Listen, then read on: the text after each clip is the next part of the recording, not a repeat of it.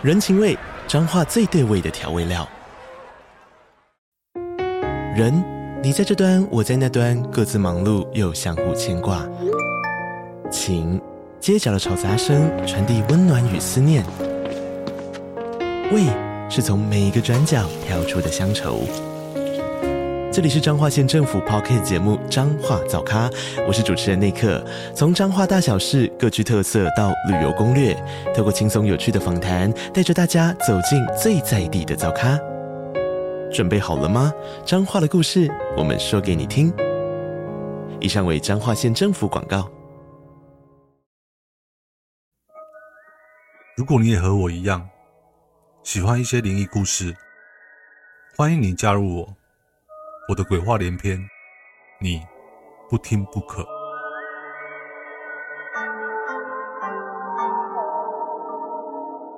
今天这则故事比较长，不过整体内容不可，我觉得蛮悬疑恐怖的，大家要耐心听哦，越后面越精彩。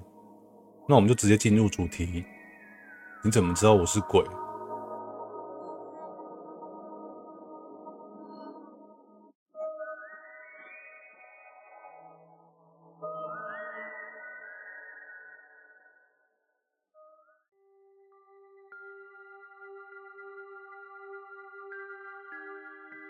小林是我高职同学，也是我的好朋友。后来他考到一所中部大学后，便在大学的附近租了一间套房。在搬家的时候，我还去帮他整理了几天房间。后续每当我有空谈或是下课后，我都会常常去他那边哈拉聊天，有时还会在那边过夜。由于那间大楼的管理员，我和小林都认识，而且关系还不错。管理员看到我也都把我当作是租屋般看待。由于小林是一个人住，所以房间的两把钥匙，他也给了我一把。上个月时，我礼拜一下午都是空堂，没有任何课程，我便到小林的住屋处找他。没想到那天他有课，要晚上才能回来，于是我便自己吃完午饭后，就看着租来的《神鬼传奇二》电影等小林回来。到了晚上的时间，门外突然传来一阵急促的电铃声。我开门一看，看到小林手上拿着钥匙，但却一直按着电铃，而且脸色非常惊慌害怕。他看到我开了门，便又飞奔的直接冲了进来，还一边喘着气，看着小林苍白的脸。我问了他说：“发生什么事啦？你又跑了上来哦？”小林抬头看了看我，边喘着气说：“我刚，我刚搭电梯上来啊。”由于小林的房间是在六楼。平常我们都是搭电梯上来的，至于楼梯，这一个月来则是没有使用过半次。小林紧接着说了下去：“有人，有人陪了我坐上来。”我说：“有人陪你上来，那我怎么样了？”小林说：“不是，不是，是那个女的。”说完要继续喘气。我心里想说，在这边住的都是学生啊，一定都会有女生，这不是很正常的吗？我便开玩笑跟小林说：“女的，那我怎么样？是不是你太久没看到女生啦？”小林气急败坏地说：“不是啦，你先听我说啦，是那个女的，不是人啦，不是人。”我定着眼看着小林，我问说：“这到底是怎么回事啊？”小林喘了口气，平静了一下，便缓缓的道来：“当时我正在一楼时，刚停好摩托车。”一进到大厅后，就只有我一个人，管理员也不在。我进了电梯后，就按了楼层准备上来。我记得我才刚按了六楼，门准备要关时，这时突然有个女的手突然伸了进来，我一看到有人，就顺手按了开的按键，要让那个人进来。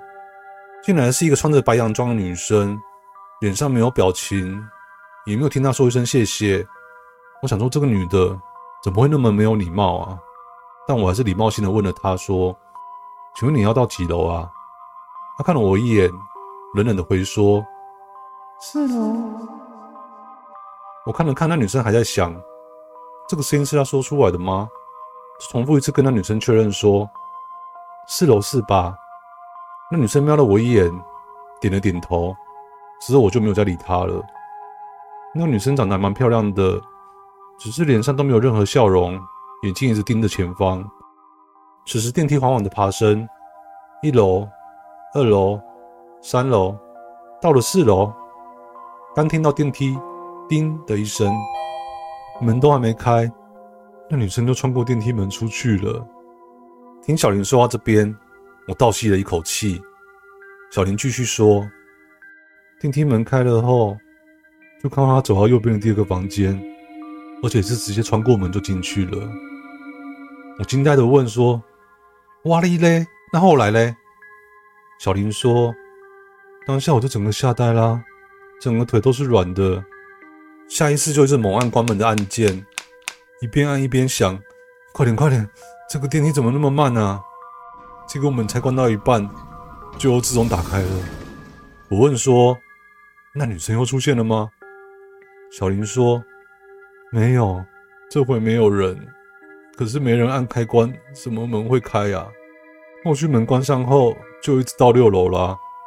在那段时间内，我觉得电梯里面突然变得好冷，就像是冷气开到最大的那种感觉。我也一直不敢往旁边看，怕那个女的突然跑出来。之后六楼一到，我头也不回就跑了出来，看到你的鞋子在外面，便急着钥匙也不拿着开门，就一直狂按电铃了。啊！我吓了一跳，怎么了？怎么了？小林说：“我们的晚餐排骨饭还在摩托车上啊。”哇哩嘞！那你还不下去拿哦？小林一脸哀怨的看着我说：“我不敢下去了啦，你可以陪我下去吗？可是我不要坐电梯哦。”我大笑着说：“栽啦栽啦，哈哈，胆小鬼！”小林生气的说。去你的笑我，下次就不要给你遇到哦。好啦好啦，啰里吧嗦的，哈哈哈。我持续的笑着，我一边笑着小林，一边和他走出房间，发现电梯这时还停在四楼。我想说，是谁说要去的啊？第一次走楼梯，才发现这栋大楼楼梯间都是那种黄色的小灯泡。六楼的还好，五楼就一场一面快坏掉的样子。从五楼转折处下来时。我们就看到一个穿白色洋装的女生正要走上来，这时小林就轻声的对我说：“很像这个女的，她就是穿这种衣服啊。”我看了看这女生，她也是头低低的一直走上来。我是走在靠近墙壁的这一边，小林是走在我的左边，靠近楼梯的正中央那边。此时的灯还是忽明忽暗的闪着。当我们正要和那女生擦身而过时，就有一个冷冷的声音说：“你怎么知道我是鬼？”我和小林一回头，已经没有那女生存在了。接下来那段的时间，我和小林已经不知道我们是怎么到一楼的。话说，我跟小林到了一楼，看见了管理员正坐在大厅柜台里看着报纸。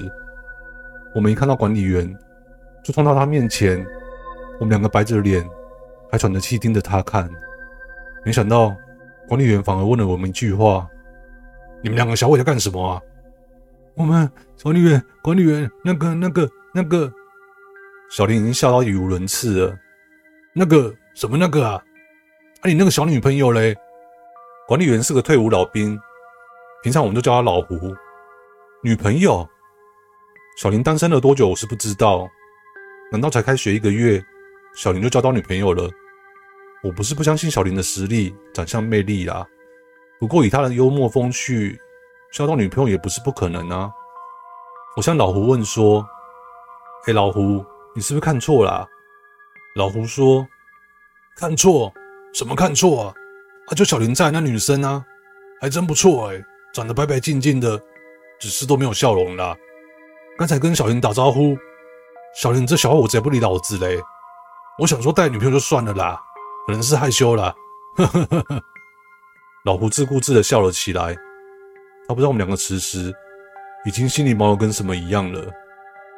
小林载着一个女生，我转头看着小林，小林此时的脸已经白得像我们后面墙壁一样了，一脸快哭的说着：“冤枉啊，大人，我没有带什么女生来啊，而且我刚才也没有看到老胡你坐在位置上啊。”老胡这时作势着要打小林。说着，什么话？老子我可是连半步都没走开过哎，个老子的！小林急忙解释说：“没有啦，老胡，你先不要生气啦。你真的刚才都在吗？”小兔崽子，老子我说的话你是没听到吗？小林，你女朋友她是不是穿白色的洋装啊？我当下就叫了你呀，你却没理我。那个女孩子就跟在你后面啊。啊，对了，那女生好像还提着袋子，应该是晚餐吧？有女朋友就跟老胡我讲一下啊，害羞什么嘞？真是的。老胡话才刚说完，我看了小林，小林看了我，我们两个就出去看摩托车。没有，排骨饭没有在摩托车上，是被偷走了吗？还是小林的脸越来越白，看他好像快哭出来的样子，我也笑不出来了。我让小林回到大厅，老胡还是一头雾水。他搞不清楚我们两个小鬼在搞什么东西。我问了一下老胡：“你可不可以陪我们到六楼一下？六楼好像有东西故障了啦。”故障？什么东西故障啊？老子我前天才检查过了，没什么东西故障啊。当下我灵机一动，突然想到是那个灯故障啊，就是五楼跟六楼楼梯间那个灯啊。老胡碎念着说：“个老子的，真是便宜没好货啊！”三个五十的灯泡真的是不能买啊！我们心中暗自高兴了一下，老胡终于肯陪我们上去了。对了，老胡，不然等等我们也陪你一起检查好了啦。老胡笑着说：“好啊，你们两个小伙子也算有良心啊，肯陪老子上去啊。”呵呵，我心里想说：“大哥，是你肯陪我们上去才是吧？”之后，老胡就这样陪我们上去了，一楼、二楼、三楼。到了四楼，楼梯间的灯泡都是好的，就连三楼到四楼间也是一样的。终于到了五楼，那灯还是一闪一灭的。老胡开始换灯泡了，我们两个只是一直盯着四楼看，看着四楼右边的第二个房间，生怕什么东西就突然跑出来，包括那个女孩子。四楼电梯开了，我跟小林低下头来看是谁。结果却是没人。小林脸上流露出被判了死刑的那种恐惧。真的是没有人？难道是他又坐上来了吗？老胡他不解的看着我们两个。什么没有啊？小林他真的忍不住了，他一回头就往六楼冲。我急忙的追了上去，喊着：“小林，你干什么啊？小林，小林，干什么啊？”在那一瞬间，我就看到小林直接昏倒在六楼了。此时，我又听到“叮”，电梯开了声音，里面同样的是没有人，也没有那个女孩子，只是那个袋子，装着我跟小林晚餐排骨饭的那个袋子，这时正静静的放在打开六楼的电梯中。小林到底看到了什么啊？老胡随后赶了上来，我跟老胡两个人都只看着电梯开。呃，开，呃，好像有人正在按着开的按钮一样。这时，老胡也似乎是搞懂了这是怎么回事的样子。格老子的，老子想起来了，难怪我看到那女孩那么熟悉，就是小韩吗？小韩，我不解的看着老胡，老胡深深的叹了一口气，说到这个孩子啊，真是可怜啊，年纪轻轻的。就怀了她那那个男朋友的孩子，谁知就老胡一哽咽，擦起了眼泪来。听到老胡这么说，我心里大概有了底，便问了老胡：“你可不可以把事情从头到尾说给我听呢？”好吧，先把小林这小子抬到管理室再说吧。哦，好，就这样子，我抬着小林的身体，老胡抓着小林的双脚。一步一步的往一楼走，看小林这瘦瘦黑黑的身材，没想到还真不轻哎！就这一段下楼的距离，我就已经是满头的汗了。我跟老胡把小林抬到大厅柜台旁的管理室时，已经是晚上九点四十七分了。我关上了门，开了冷气，顺手打开了电视，想让一点点声音盖住当下这诡异的气氛。老胡打开了冰箱，拿出了冰袋和两罐啤酒。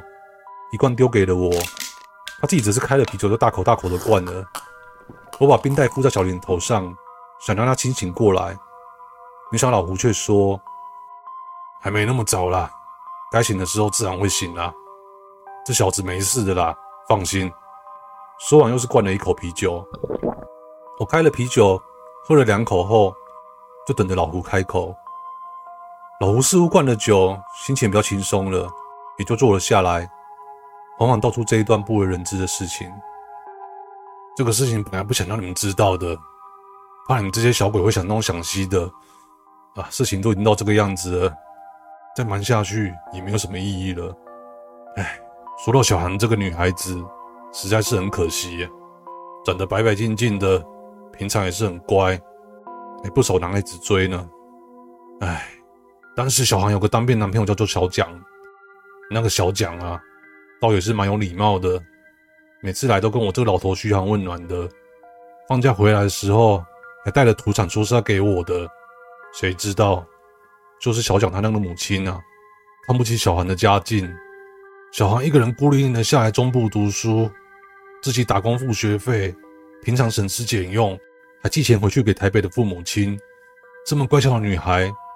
竟然会这么想不开，是小蒋抛弃了小韩吗？我带着愤怒的问。这倒也不是，小蒋是小韩在台北读书同一所学校的男朋友。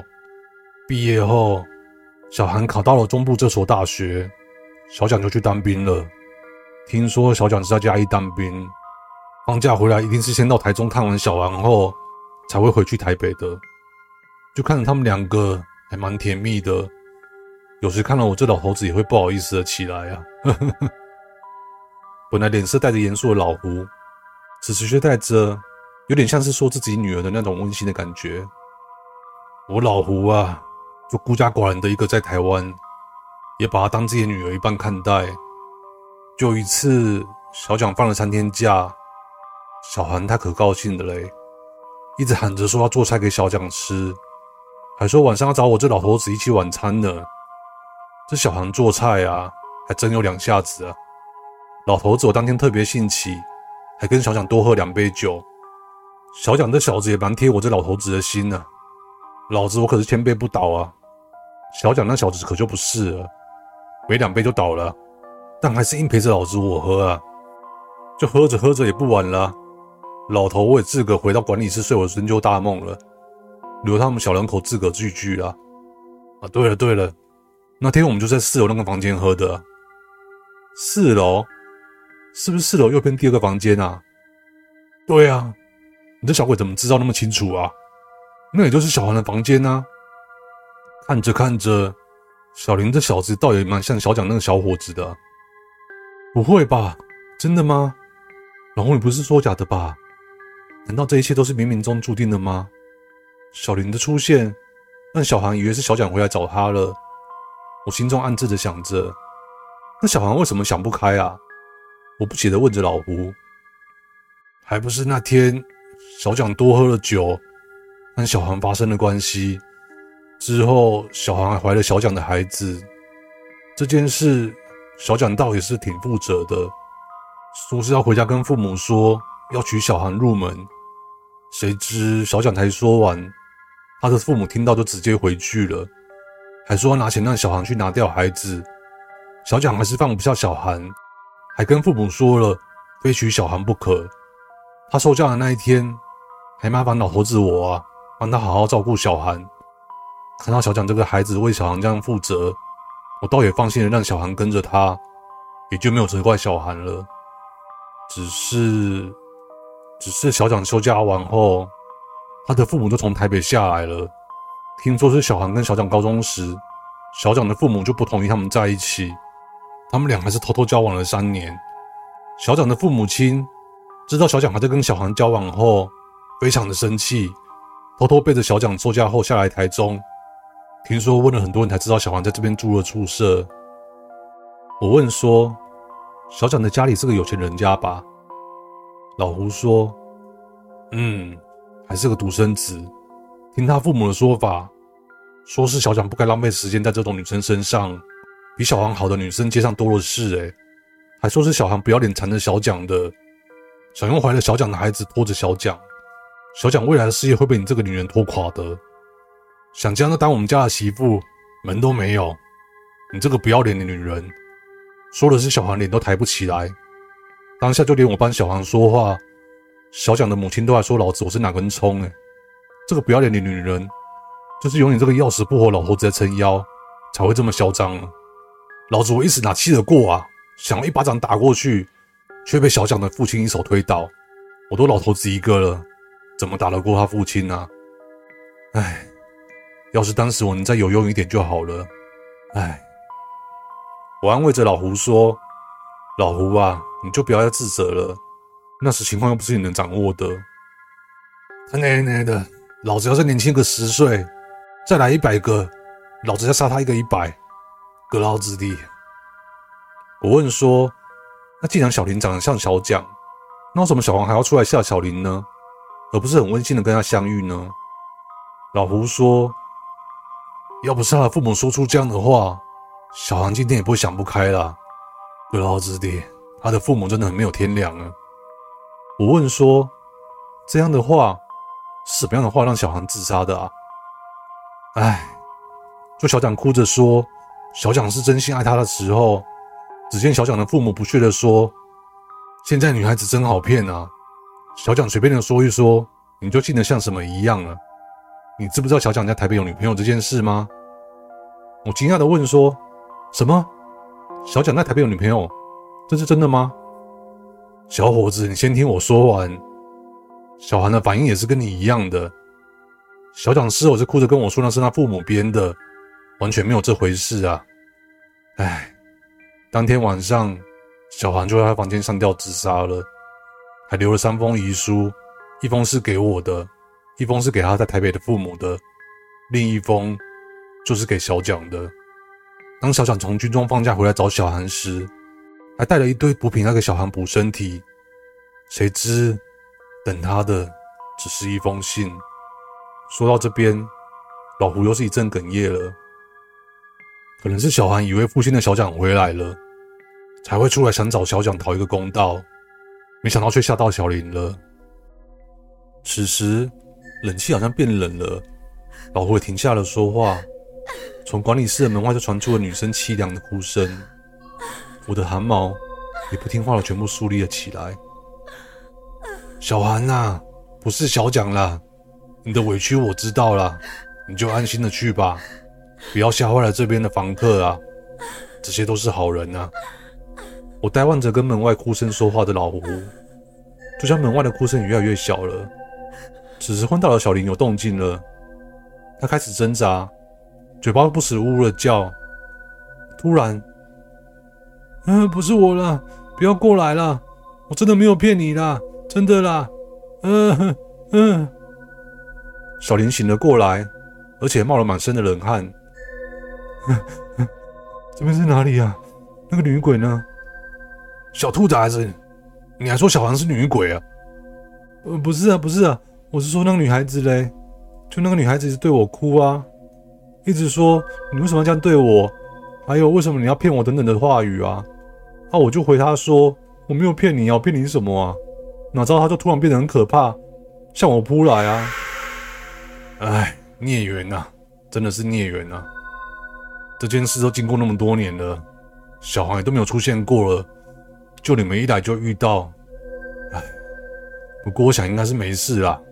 小黄不是那种不讲理的女孩子，她知道你不是小蒋后，就不会找你麻烦了。小林啊，你就去买个金银纸钱啊，鲜花素果烧给小韩啊，说你是小林，不是小蒋，这样应该就没事了。小林此时一脸状况外的看着老胡，不知道老胡要说些什么。我便跟小林说：“我再说给你听啦，先去买金子啦，听老胡的话，烧了就没事了。”真的吗？好，走，我们去买啊。我就这样跟着小林出门了，买了金子回来。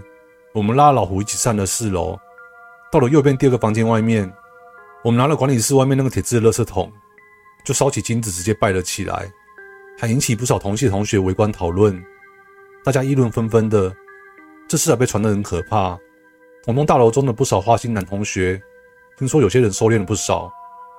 这件事倒是没有引起多大的风波，反而有些女同学同情小韩的过往，不时在四楼右边的第二个房间外面看到有花摆在门外。记得有天晚上，我跟小林都梦到了小韩了。她在梦中还是一样，一身白色的洋装，白白净净的脸孔。不一样的是，这回有笑容了。小韩说着：“对不起，吓着你们了。我知道你们不是小讲了。”你们都是好人，谢谢你们送给我的东西，对我帮助很大，谢谢。小韩就在白雾中消失了。我跟小林不约而同一起醒了过来。我们知道，我们梦到的是同一个梦。小韩托梦了，我跟小林对望着笑了出来。睡吧，明天还要上课呢。我想，明天也应该会有个好梦吧。